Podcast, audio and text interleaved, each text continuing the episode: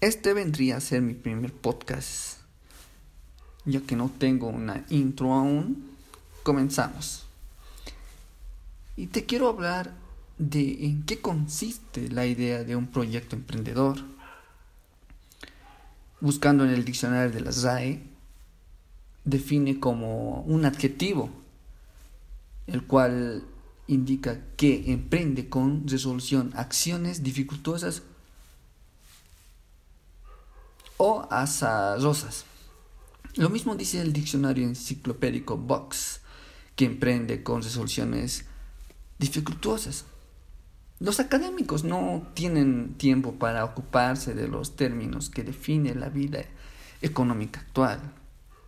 Eh, buscamos también en Wikipedia, eh, nos dice que un emprendedor es una persona que enfrenta con resolución acciones difíciles, específicamente en el campo económico, negocios o finanzas. Es aquel individuo que dispuesto a asumir los riesgos económicos de otra índole. El término se refiere a quien identifica una oportunidad de negocio y organiza los recursos necesarios para ponerla en marcha. Bien, entonces podemos sacar eh, que un emprendedor es el que pone en marcha un negocio para aprovechar así la oportunidad que se ha determinado y evaluado y considera que es capaz de hacerlo con éxito.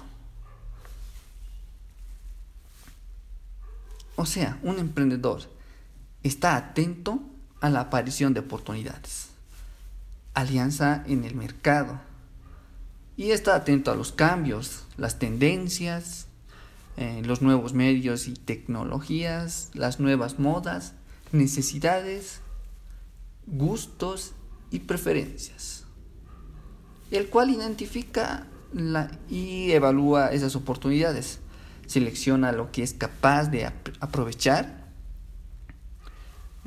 También podemos decir que concibe un plan para convertir la oportunidad de un negocio rentable y que reúne los recursos, ya sea financiero, tecnológico y tanto humano, ¿no? El cual va a poder ayudarlo a ponerlo en marcha. También pone en marcha el negocio con empeño, entusiasmo y determinación. ya que es la idea de en sí de emprendedor es básicamente una forma de aprovechar una oportunidad real de un negocio que ha sido detectado por él, ¿no? O por, por un individuo. En sí van a ser o son soluciones para cubrir necesidades del mercado, que no están satisfechas o que son más eficientes en en las existentes, ¿no? Bien, podemos ver que estas soluciones eh, pueden ser de diversas índoles, como ya mencionó, ¿no? En el diccionario de la RAE. Puede ser un nuevo producto, como también puede ser una mejor versión de, del mismo producto.